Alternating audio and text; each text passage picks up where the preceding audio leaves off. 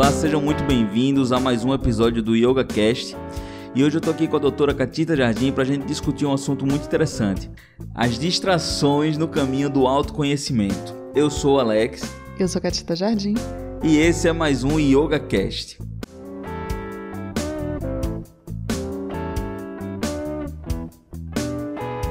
Então, Catita, as distrações do cami no caminho do autoconhecimento. Então, Catita, o que seriam essas distrações no caminho do autoconhecimento? Como é que a gente pode se distrair nesse caminho de conhecer a si próprio? Bom demais a gente estar tá aqui de novo. Quero cumprimentar todo mundo que está escutando a gente. É bom ter você aqui com a gente, é bom demais compartilhar né, esse espaço com vocês. Então, assim, a ideia de falar sobre isso hoje é para poder trazer um pouquinho de luz para esse processo, né, que é o nosso autoconhecimento, que roda vira acaba entrando na escuridão, né? Porque, assim, apesar de ser. É, da gente achar que se conhece, né, que sabe de si, quando a gente vai ver na prática mesmo, a gente vê que o nosso conhecimento sobre nós mesmos é bem ínfimo.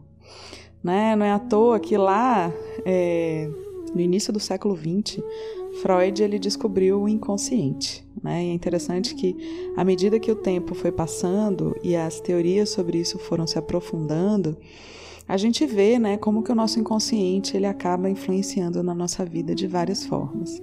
Então, o que, que eu quero dizer com isso? Né? Eu quero te dizer que tem coisas que você faz que você ainda nem sabe por que, que você faz daquele jeito. Tem coisas e atitudes que você toma na sua vida que você toma aquela atitude daquela forma, acreditando que não tem nenhuma outra forma de tomar uma, essa determinada atitude, porque o seu inconsciente te induz a pensar isso. Então, assim, é muito fácil quando a gente está sendo completamente dominado pelo nosso inconsciente, né, e pela nossa ignorância pessoal, é a gente ser levado para situações onde os problemas eles se fecham ao seu redor. Então, assim, no caminho do autoconhecimento, ele é um caminho, digamos assim, estreito. Né? Ele não é um caminho que a gente chega com facilidade. Mas é interessante que cada vez mais pessoas têm se voltado para esse caminho, né? esse caminho é, onde cada um decide olhar mais para si. Na nossa cultura ocidental, a nossa é, tradição, o nosso costume é sempre olhar para fora. Então, a partir do momento que eu me constituo enquanto ser humano, né, enquanto uma pessoa, eu me constituo por conta da minha relação com outras pessoas. E por conta disso, eu acabo buscando as respostas para as minhas questões, né, e principalmente é, para a questão de quem sou eu aqui fora. Então, não raro, a gente acaba se subjetivando ou criando noções sobre nós mesmos, né? Baseado naquilo que os outros falam sobre nós. É interessante, eu lembro quando eu era adolescente, eu adorava fazer aqueles testes de revista, que no final das contas falava coisas sobre você. Não é à toa que no final das contas eu fiz psicologia, né? Porque para mim, eu queria mesmo saber como é que eu era. Eu queria muito entender. Eu perguntava para as pessoas, né? Eu conversava com elas para poder saber o que, que elas achavam sobre mim, né? E queria também ter espaço para poder falar para elas o que eu achava, qual que eram as minhas, qual que eram as minhas impressões sobre elas. Não raro em relacionamentos íntimos a gente costuma fazer isso com muita naturalidade. Mas o que é importante mesmo da gente saber é que esse caminho do autoconhecimento muitas vezes só é despertado nas pessoas através de grandes sofrimentos. Por que, que eu estou falando isso? É quando você já gastou todas as suas fichas, é quando você já tentou de tudo, é quando você teve relacionamentos e esses relacionamentos de amizade ou na família relacionamentos amorosos acabaram, né? Quando você acreditava que aquele alicerce que você tinha construído para você, para sua vida, aquele emprego que você tanto sonhou, aquele concurso público que você passou ou que você ainda não passou, é, aquilo acabou e aquilo te deixou sem chão. Então, no momento que você perde o chão, você perde a possibilidade de colocar o pé num lugar estável, né? Tendo e levando em consideração que você, acreditando, né, que você já fez tudo, você começa a se questionar, né? Mas então, o que mais é possível? Não raro eu atendo muitas pessoas que chegam exatamente nesse ponto, né? No consultório e no estúdio, isso é muito comum. As pessoas que já tentaram de tudo na vida delas, elas tomaram remédio, elas mudaram de relacionamento, elas mudaram de cidade, elas foram estudar coisas novas, elas mudaram de emprego, elas foram morar longe da família, só que essa sensação continua. Né? Então, é... quando um sofrimento intenso se abate sobre você, parece que finalmente chega o um momento onde você começa a tentar fazer coisas que você nunca tentou fazer antes. Né? Então, você se dispõe a viver experiências que até então não existiam para você. Então é a partir daí que você começa a mergulhar em você, em conhecimentos que antes não eram corriqueiros, né? E você começa a se observar dependendo do tipo de conhecimento que você encontra, né? E que tipo de caminho você decide é, cruzar. Então você começa de fato a olhar para você. Então, nesse caminho do autoconhecimento, por ele ser muitas vezes balizado pelo sofrimento, muitas pessoas acabam se distraindo ou acabam fugindo desse caminho. É realmente muito importante isso tudo que você colocou. E uma coisa que me chamou muita atenção foi quando você falou dessa questão da informação, né? E um artigo, né, de, da doutora Erika Carlson, que foi publicado em março na revista das Perspectivas da Psicologia na Ciência, nos Estados Unidos, procurou explorar a hipótese de que a atenção plena, que é prestar atenção de uma maneira específica, propositadamente, momento a momento e sem julgamento, melhora o autoconhecimento.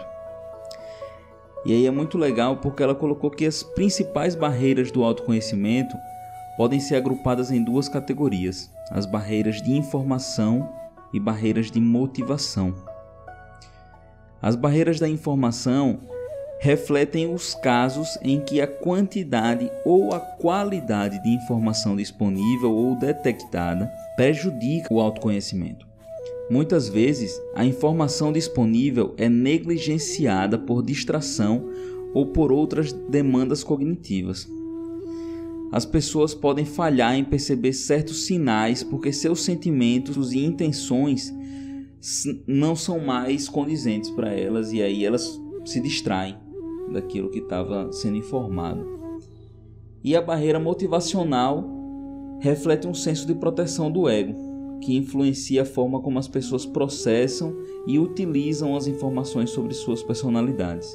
Isso me levou a pensar quando muitas vezes, dentro daquilo que eu estava buscando na minha vida, né, até já dentro do caminho do autoconhecimento, quando eu, quando eu já não estava mais na, nas distrações que você colocou aí, de tentar fugir externamente da coisa, o que também já fiz muito, essa própria fuga acontecia justamente por essas, por essas barreiras motivacionais. Às vezes eu estava lá em um processo de autoconhecimento que me levava para um lugar dentro de mim que muitas vezes eu não queria olhar.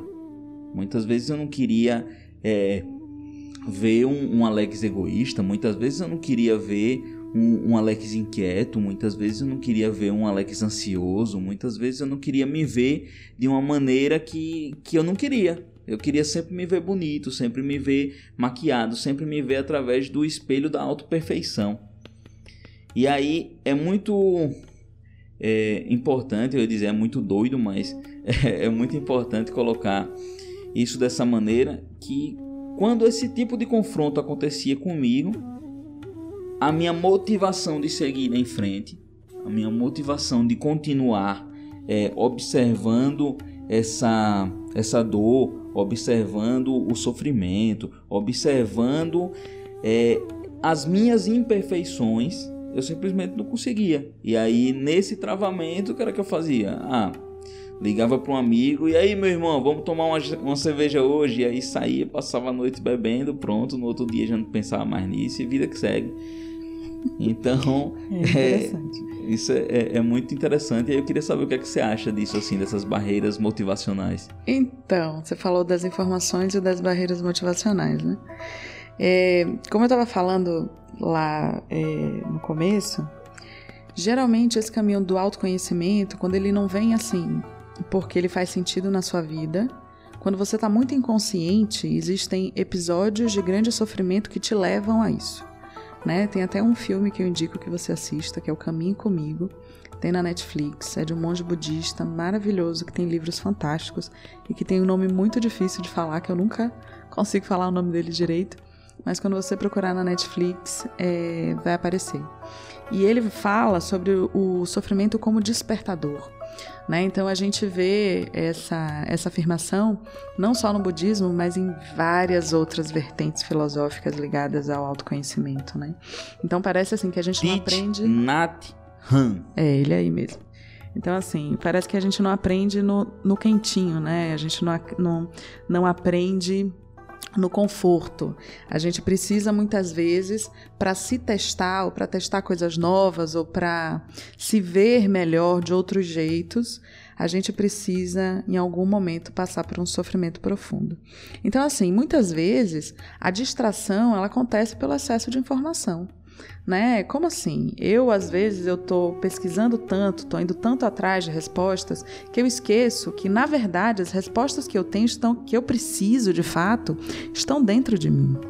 Mas por eu ter passado uma vida inteira, né, sendo sempre desqualificada, sendo vista, me vendo, né, de forma a ser uma pessoa que não tem capacidade bastante para responder às próprias grandes questões, então eu estou sempre buscando as respostas aqui fora.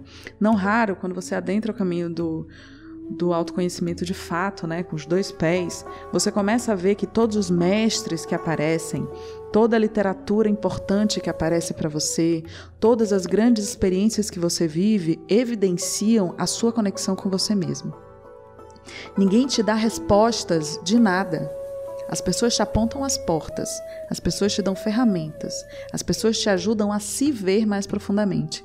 Mas nem mesmo os grandes mestres dizem para você qual é a sua verdade.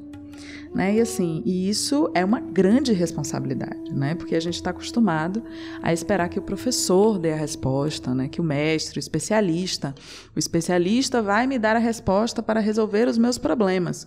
Só que quando um especialista te dá uma resposta e dá tudo errado, você coloca a culpa nele, né? Por que, que as pessoas não querem assumir a responsabilidade? Porque a partir do momento que elas fazem as próprias escolhas, assumem as próprias respostas para as questões das vidas delas, elas têm responsabilidade sobre isso. E ter responsabilidade, assumir a responsabilidade, é crescer. É de fato amadurecer, né? Virar um adulto de fato, é virar uma pessoa responsável por si mesma. Então, assim, é, nessa nossa sociedade onde as pessoas têm cada vez mais crianças cada vez mais feridas, e isso eu posso te dizer que todos nós temos uma criança ferida dentro de nós. E é exatamente essa criança que esperneia e que pede cuidado, atenção, onipresente, onipotente todo o tempo, né, para que você esteja ali e pedindo dos outros, né? Essa criança ela vai buscar o auxílio externo, porque foi assim que ela foi ensinada a pedir ajuda, né? Porque primeiro ela começa com a construção é, do ser dela enquanto um ser separado da mãe. Então a mãe é que dava todas as que cuidava dela, né, que fazia com que ela se mantesse viva, mantivesse viva. E aí, o que que acontece? A gente cresce, essa criança não deixa de existir, ela continua na gente.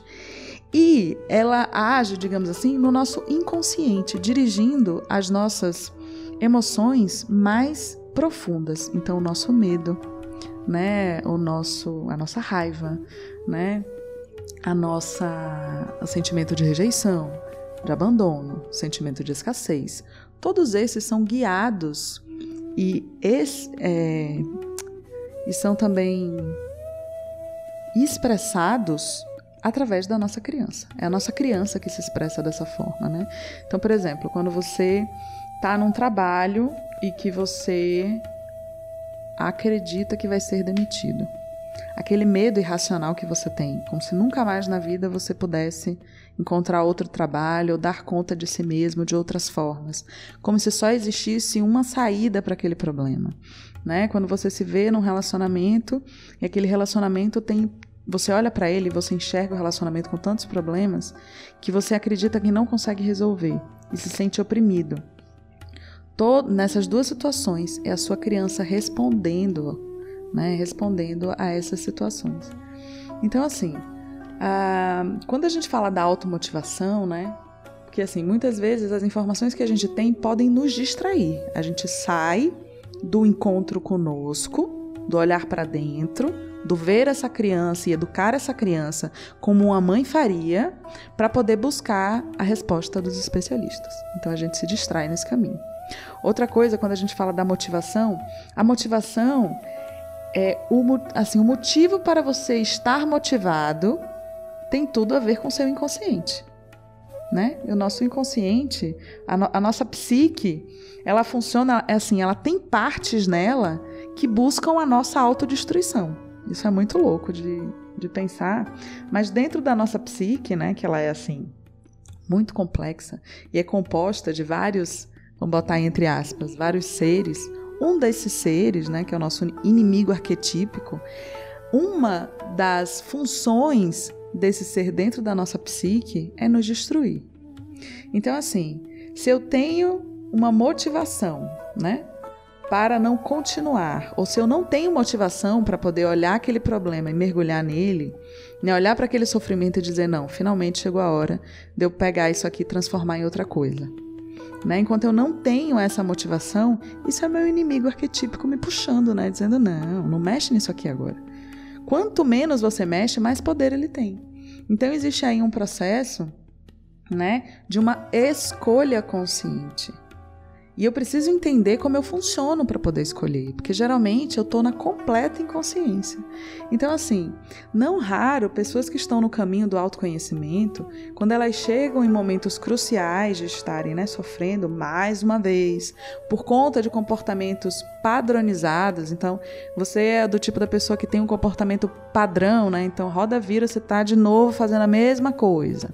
Então, você entra num relacionamento que a pessoa vai lá e te trai, né? Ou você entra num trabalho que o seu chefe pega no seu pé.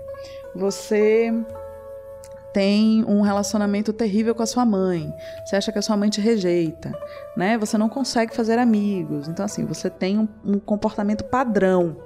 Né? Então, esse comportamento padrão mostra pra gente aonde que está a ferida que você tem que curar. E como é que geralmente a gente funciona diante dessas situações? A ferida, ela tá lá, ela tá aberta. Então, a gente vai vivendo situações na vida, né? repetindo esse comportamento padrão, e até chegar um determinado momento onde essa ferida ela supura, né? Então ela abre de uma vez. Ela já estava lá escondidinha e você vai lá e esbarra nela. Então, o que a gente costuma dizer é que imagina que nesse momento é como se você estivesse testando a lei da gravidade, né? Então, peraí, deixa eu ver se a lei da gravidade de fato funciona. Vou jogar essa bola para cima, se ela cair é porque funciona. E a gente sabe que ela vai cair. Então, do mesmo jeito você faz com a sua vida. Você vai tentar de novo, né? Você está buscando um relacionamento. Mas você sabe que aquele tipo de pessoa ali que você se interessou, né? Que de repente é uma pessoa comprometida, ou é uma pessoa que tem problemas, né? Sei lá, um cara que bebe demais, uma menina que, que tem sérios problemas na família. Você olha para aquela pessoa e diz: caramba, achei o amor da minha vida. Né? Então, é exatamente nesse momento que você diz: não, vou tentar para ver se agora dá certo né? E aí, o que, que acontece? A gente sabe o que, que acontece, né? De novo, mais uma vez, você entrando em contato com um sofrimento profundo, profundo, profundo e tentando, mais uma vez, fugir desse sofrimento. Todas as vezes que você se distrai, todas as vezes que você se desconecta desse sofrimento, né? Como Alex falou, saindo para beber, né? Com balada, sexo desenfreado, com qualquer coisa que possa te trazer um prazer momentâneo, não importa o que seja, você está se distraindo do caminho do autoconhecimento. E sabe o que, que vai acontecer? Mais cedo ou mais tarde, a mesma situação vai se repetir e você vai se encontrar no mesmo ponto de novo. Enquanto você não aprende a lição, a vida repete. Repete, repete, repete. Isso acontece porque a vida é má? porque o mundo é injusto, porque o universo é o pior lugar de se estar? Não. Isso acontece porque você funciona assim. Isso não é o mundo. Isso não é a vida. Isso é a forma que você se constituiu, a história que você viveu, o que você absorveu dessa história, a sabedoria inata, a, a, a, a forma que você se constituiu, né? O, o, como a sua criança interior ela foi educada, que vai criando cada vez mais a lente através da qual você vê o mundo. E aí vem de novo a frase da Najnin, que vale fazer um quadro e botar na parede para você ler todos os dias. Eu não vejo o mundo como ele é. Eu vejo o mundo como eu sou. Eu só consigo viver as situações da minha vida baseado em quem eu sou, mesmo que eu não saiba quem eu sou, porque a minha consciência nesse momento não é necessária. O padrão, ele continua acontecendo. E por que, que ele continua acontecendo? Para que ele se torne consciente, para que você veja. Enquanto você não ouvir, ele vai continuar se repetindo. Como você muda o padrão? Olhando para ele, observando aquele sofrimento, segurando aquele sofrimento com as duas mãos. E aí vai de novo o livro do Eckhart Tolle, O Poder do Agora, que ele fala sobre a necessidade de trazer consciência para o sofrimento. Como você dissolve o sofrimento? Através da consciência. Joga consciência no sofrimento, para de inventar história para deixar o sofrimento te arrastar. Como assim? Ah, meu relacionamento acabou, fui demitido do trabalho. Aí eu começo a pensar: meu Deus do céu, e agora o que vai ser de mim?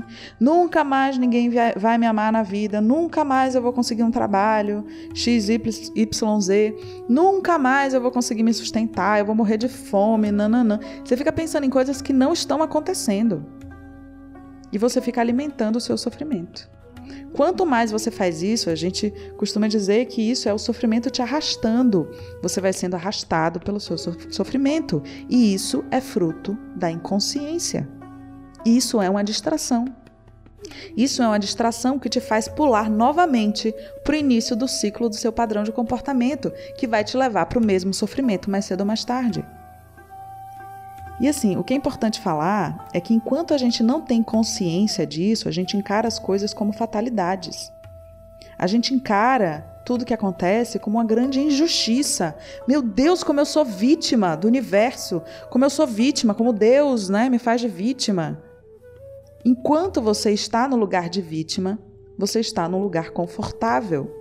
A vítima está sempre certa. Se você é uma vítima, você estava certo no que você fez. Existe uma outra pessoa, uma outra entidade, uma outra situação que foi o seu algoz. E o, erra, e o erro está todo nele, não está em você. Então é muito confortável ser uma ser vítima. Eu posso até é, acreditar que nesse momento você pode estar tá até negando isso agora nesse momento. Mas assim, pensa um pouco mais sobre isso. O que que te traz o papel de vítima? Né? Onde que o papel de vítima te coloca? E onde, para onde que você andou na sua vida sendo vítima? O que que você ganhou? A vítima sempre tem um ganho secundário, e geralmente é o ganho de ter razão. Quando a gente abre mão de ser vítima, a gente pode de fato ser os próprios autores da nossa vida. Então a gente pega a responsabilidade da transformação para a gente.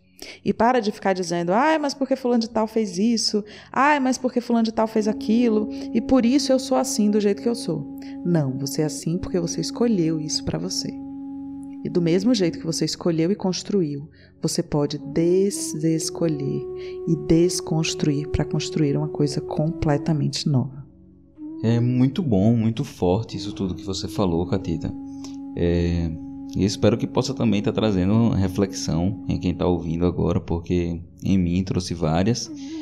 E assim, você falou essa coisa da responsabilidade e e junto com aquilo que a gente tinha falado anteriormente, que você começou falando, que é a respeito dessa distração causada pela informação, né? Muitas vezes a gente tem que tomar até cuidado também com essa responsabilidade, porque uma coisa é a autorresponsabilidade e outra coisa é a responsabilidade por si só. Como assim? Quando você estava falando sobre isso, uma coisa que eu me lembrei foi daquele ditado popular que diz é, mente vazia, oficina do diabo. E aí eu fiquei pensando sobre isso assim, né? Um breve momento. E eu até compreendo os sábios antigos que devem ter chegado nesse, nesse ditado, porque eu acho que ele está mais relacionado com você dar espaço à preguiça na sua vida e, e não fazer nada. E justamente esse não fazer nada, inclusive não se buscar, não, não fazer absolutamente nada, te leva muitas vezes a um processo de, de depressão, a um processo de ansiedade, porque se você está num, numa inércia em que nada sai do lugar, você acaba ficando achando que nada está acontecendo, que nada vai acontecer, que o, o que passou deu errado, e acaba ficando em um ciclo que aí seria esse inimigo interior, essa coisa que você colocou desse é, inimigo arquetípico que pode nos no, que quer nos autodestruir.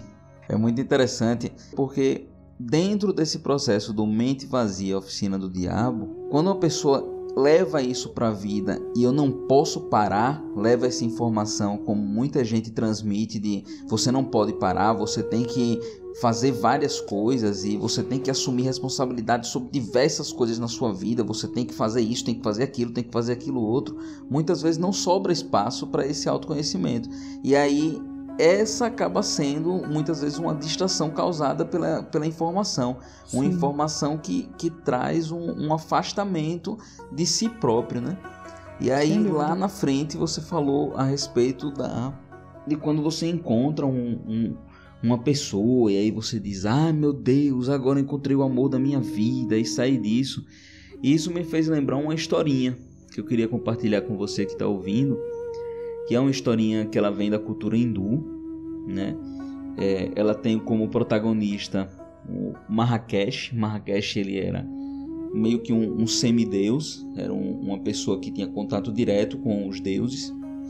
E ele era discípulo de Vishnu, né? que segundo a história que eu vi é o, o deus que é responsável pela sabedoria, pela...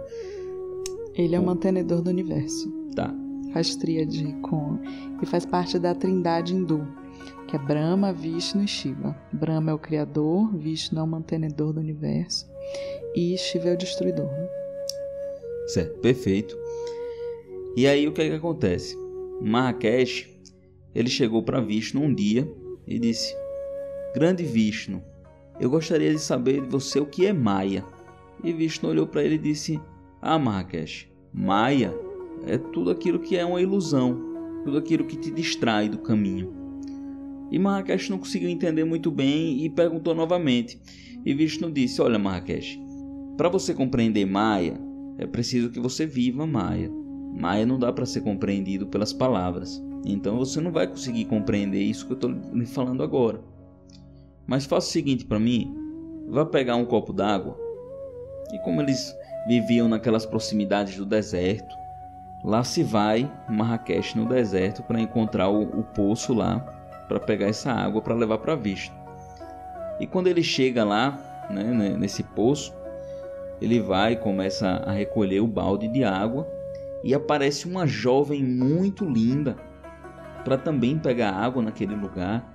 E quando o Marrakech vê aquela jovem, ele olha e diz: Meu Deus, que mulher linda!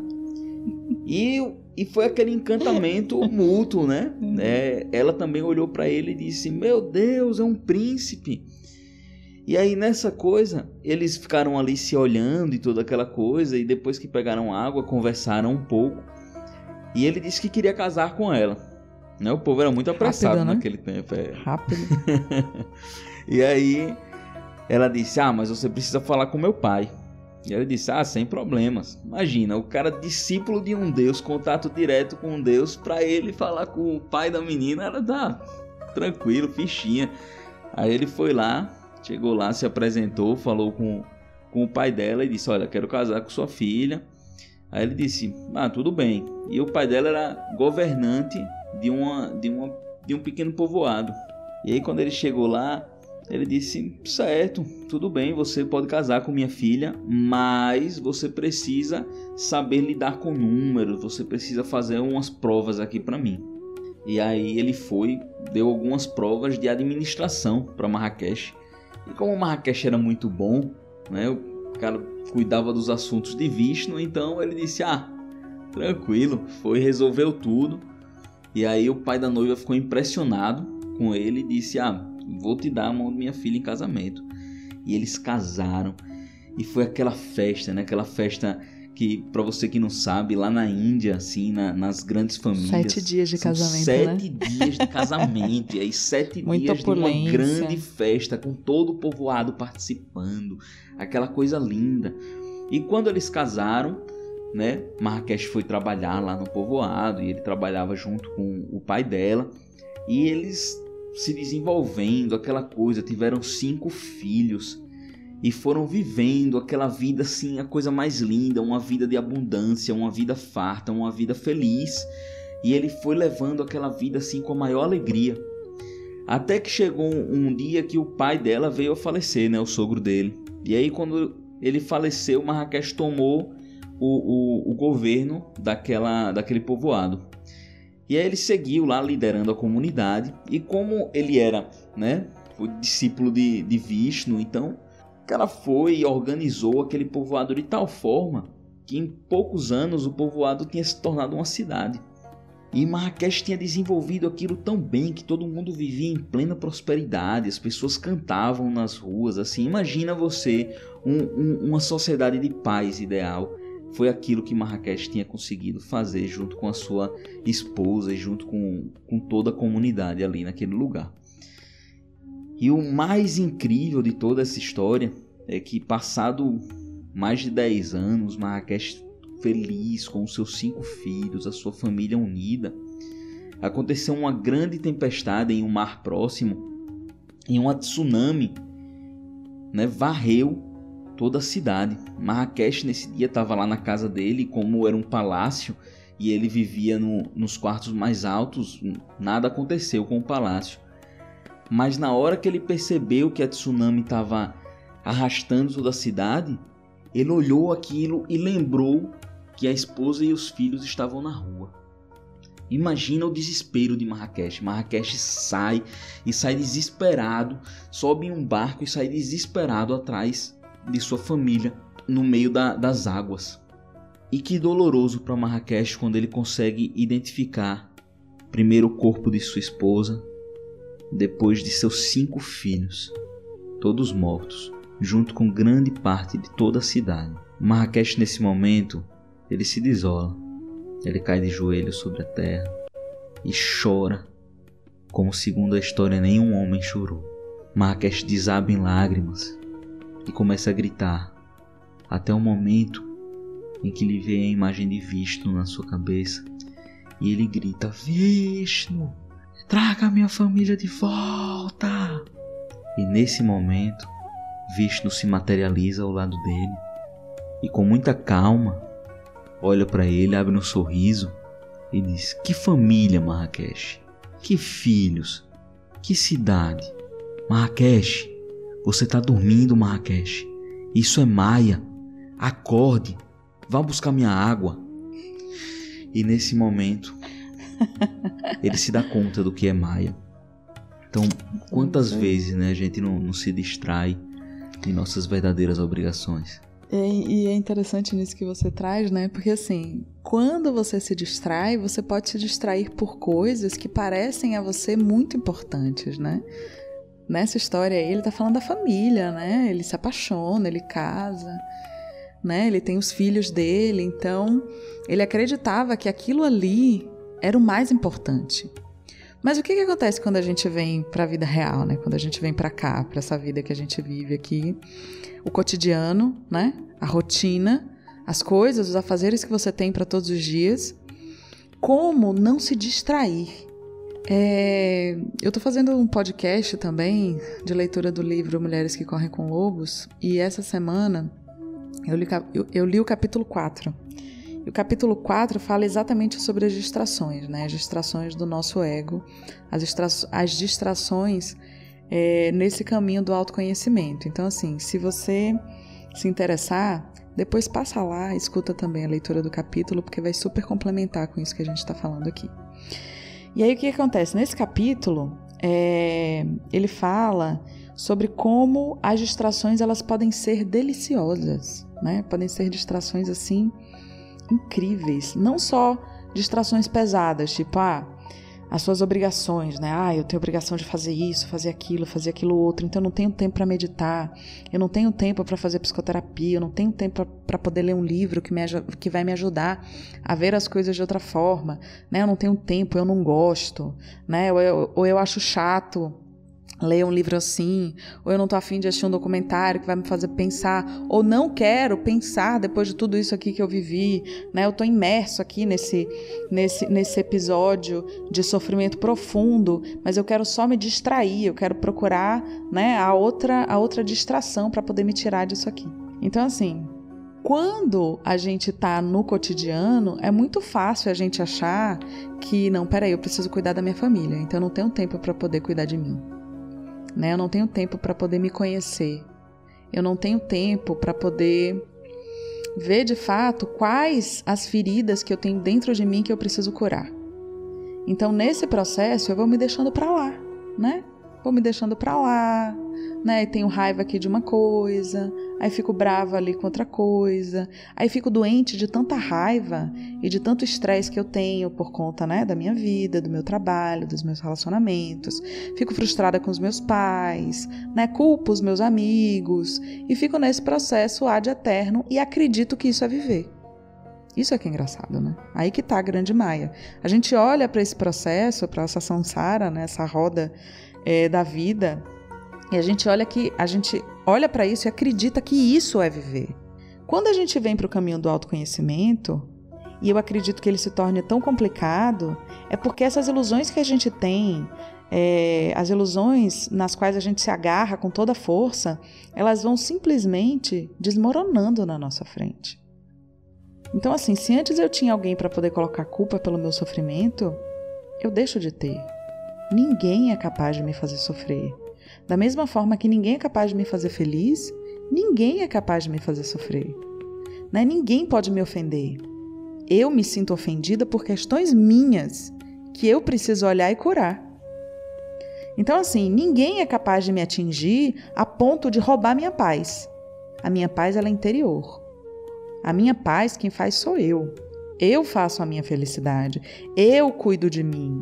E a partir de quem eu sou, do cuidado que eu me dou, da felicidade que eu construo, da paz que eu cultivo, que eu posso sim beneficiar outras pessoas aqui fora. E nunca ao contrário.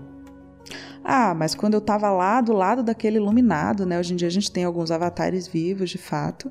Eu me senti uma pessoa profundamente em paz. Isso acontece porque a paz daquela pessoa ecoa dentro da sua paz. Ela ecoa, né? Dentro de você, na paz que você já tem, que você acha que ela não existe. Então, quando a gente vai se colocando tanto em situações né, despertadoras, como é o sofrimento, quanto em situações sublimes que fazem com que a gente sinta a maravilha que é a vida, né, a grande possibilidade que a gente tem só pelo fato da gente estar vivo hoje, a grande é, responsabilidade que a gente tem em poder transformar a nossa vida numa verdadeira obra-prima, numa obra de arte, é que a gente entende de fato como que tudo pode ser diferente. Né? A gente não está fadado a um sofrimento eterno. Né? A forma que a gente enxerga a nossa vida molda a nossa vida. Né? Tanto que Buda falava: quando você muda a sua forma de ver, você muda a realidade. Então, como que eu vou trabalhar minha forma de ver a realidade? Me trabalhando, me olhando, entendendo o que, que me provoca sofrimento. Por que, que eu sinto tanta raiva? Por que, que eu estou tão frustrada? De onde que vêm os sentimentos que me arrebatam? Esses sentimentos, esses sentimentos precisam ser vistos. Você precisa se acalentar. É você com você. Enquanto você não encara o processo de se ver e se acolher, você fica correndo como se estivesse numa roda de hamster. Você corre e não vai para lugar nenhum. Porque não tem como você sair do lugar que você está, a não ser a partir do momento que você se encara de frente. A minha terapeuta costuma dizer que o encontro mais importante das nossas vidas é o encontro conosco. Não é o encontro com o emprego dos seus sonhos, ou com o amor da sua vida, ou com seu filho que ainda vai nascer, né, ou com seus pais. O encontro mais importante da sua vida é o seu encontro com você. É quando você consegue se ver por inteiro, sem ficar achando que uma parte sua é boa e outra parte é ruim. Aquela parte ruim tem que ser debelada, destruída, descartada. Quando você começa a entender que, como Jung disse, Jung tem uma frase fantástica que ele fala assim: ó, Eu prefiro ser inteiro que ser bom. Quando você, quando você entende que para você, para todos nós, é muito mais importante a gente ser inteiro do que ser bom, você começa a ser bom por escolha e com consciência, entendendo que as energias que antes você gastava com raiva, com braveza, com estresse, né, com, com inquietude, você consegue transformar também essas energias e direcioná-las para um melhor emprego, né? Então, assim, a sua paz ela se torna uma paz. É, você consegue finalmente encontrar a equanimidade mental, que no yoga, né, lá no, no no ponto 2 do Yoga Sutra, né, 2.1, se eu não me engano, fala exatamente sobre isso. O yoga é o controle das flutuações da mente. Então, por que, que a gente pratica yoga? Por que, que a gente medita? Por que, que a gente se vê? Exatamente para poder entender essas flutuações. Entender por que, que elas acontecem. Quando você cessa as flutuações da mente, quando você encontra a equanimidade mental, você encontra a felicidade plena. Você se encontra. Você se conhece plenamente e você sabe por que você é do jeito que você é. Você entende e integra todos os seus defeitos, todas as qualidades. Você entende e integra todas as suas capacidades, todas as suas potencialidades e você começa a enxergar a vida de um outro ponto. Você se enxerga de um outro ponto. Então, quando você olha para o mundo, você vê a quantidade de beleza, de potencialidade, de coisas incríveis que estão inexploradas pelo simples fato de você nunca ter visto, porque você nunca se viu. Então, assim, esse papo de hoje é mais um incentivo para que você pare de olhar para esse lago pantanoso que é quem você é e só entre com o dedinho do pé. Mergulha no lago.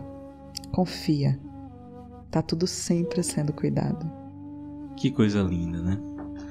E é muito legal, assim, eu fico muito grato de poder fazer parte desse projeto tão bonito que é esse podcast, né? O, o Yoga Cast. E para finalizar, eu gostaria de compartilhar com todos uma poesia que ela é bem antiga assim na, na minha vida, mas que ela voltou agora esses dias e ontem é, eu até compartilhei ela lá no, no grupo de meditação que quem não faz parte ainda procure fazer porque está muito legal é, e é um poema do professor Hermógenes que foi aquele que difundiu a yoga aqui no Brasil e que contribuiu de, de maneira tão nobre para que essa arte de se conhecer pudesse ter sido amplamente difundida aqui, crescida no país. E o poema é assim, ele se chama Si. Se, ao final dessa existência, alguma ansiedade me restar e conseguir me perturbar, se eu me debater aflito no conflito, na discórdia, se ainda ocultar verdades para ocultar-me, para ofuscar-me com fantasias por mim criadas. Se restar abatimento e revolta pelo que não consegui possuir, fazer, dizer e mesmo ser. Se eu retiver um pouco mais do pouco que é necessário e persistir indiferente ao grande pranto do mundo. Se algum ressentimento, algum ferimento impedir-me do imenso alívio que é o irrestritamente perdoar e, mais ainda, se ainda não souber sinceramente orar por quem me agrediu e injustiçou, se continuar a mediocremente denunciar o cisco no olho do outro, sem conseguir vencer a treva e a trave em meu próprio. Se seguir protestando, reclamando, contestando, exigindo que o mundo mude sem qualquer esforço para mudar eu. Se, indigente da incondicional alegria interior, em queixas, ais e lamúrias, persistir e buscar consolo, conforto, simpatia para minha ainda imperiosa angústia. Se, ainda incapaz para a beatitude das almas santas, precisar dos prazeres medíocres que o mundo vende, se insistir ainda que o mundo silencie para que possa embeber-me de silêncio sem saber realizá-lo em mim. Se minha fortaleza e segurança são ainda construídas com os materiais grosseiros e frágeis que o mundo empresta e eu neles ainda acredito. Se, imprudente e cegamente, continuar desejando adquirir, multiplicar e reter valores, coisas, pessoas, posições e ideologias na ânsia de ser feliz.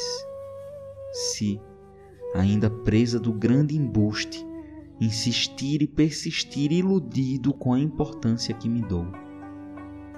Se, ao final de meus dias, continuar sem escutar, sem entender, sem atender, sem realizar o Cristo que dentro de mim eu sou, terei me perdido na multidão abortada dos perdulários dos divinos talentos, os talentos que a vida a todos confia, e serei um fraco a mais, um traidor da própria vida, da vida que investe em mim, que de mim espera e se vê frustrada diante de meu fim. Se tudo isso acontecer, terei parasitado a vida e inutilmente ocupado o tempo e o espaço de Deus. Terei meramente sido vencido pelo fim, sem ter atingido a meta. Professor Hermógenes, e com esse poema finalizamos mais um Yoga Cast. Gente, gratidão infinita. Maravilhoso esse poema. O Alex falou do, do grupo de meditação. Para quem ainda não participa, ele está funcionando hoje no WhatsApp e no Telegram, mas a gente está dando preferência pelo Telegram. Se você ainda não tem, instala o Telegram agora. Lá no, no Instagram tem os links para você poder entrar nos dois grupos. Mas assim, como o Telegram ele tem muito mais funcionalidades, a gente está preferindo que você entre no Telegram. E a gente está na terceira semana da meditação da Lua. A gente fez Lua Crescente. Lua, quer dizer, começamos com a Lua Nova, né? Lua Nova, Lua Crescente. Hoje é o primeiro dia, hoje é dia 12 de novembro. Hoje é o primeiro dia da lua cheia e vai ter também a meditação da lua minguante. Então, se você quer aprender a meditar, se você está afim de vir com a gente, entra no grupo que a gente está te esperando. Beijo imenso e até o próximo podcast. YogaCast.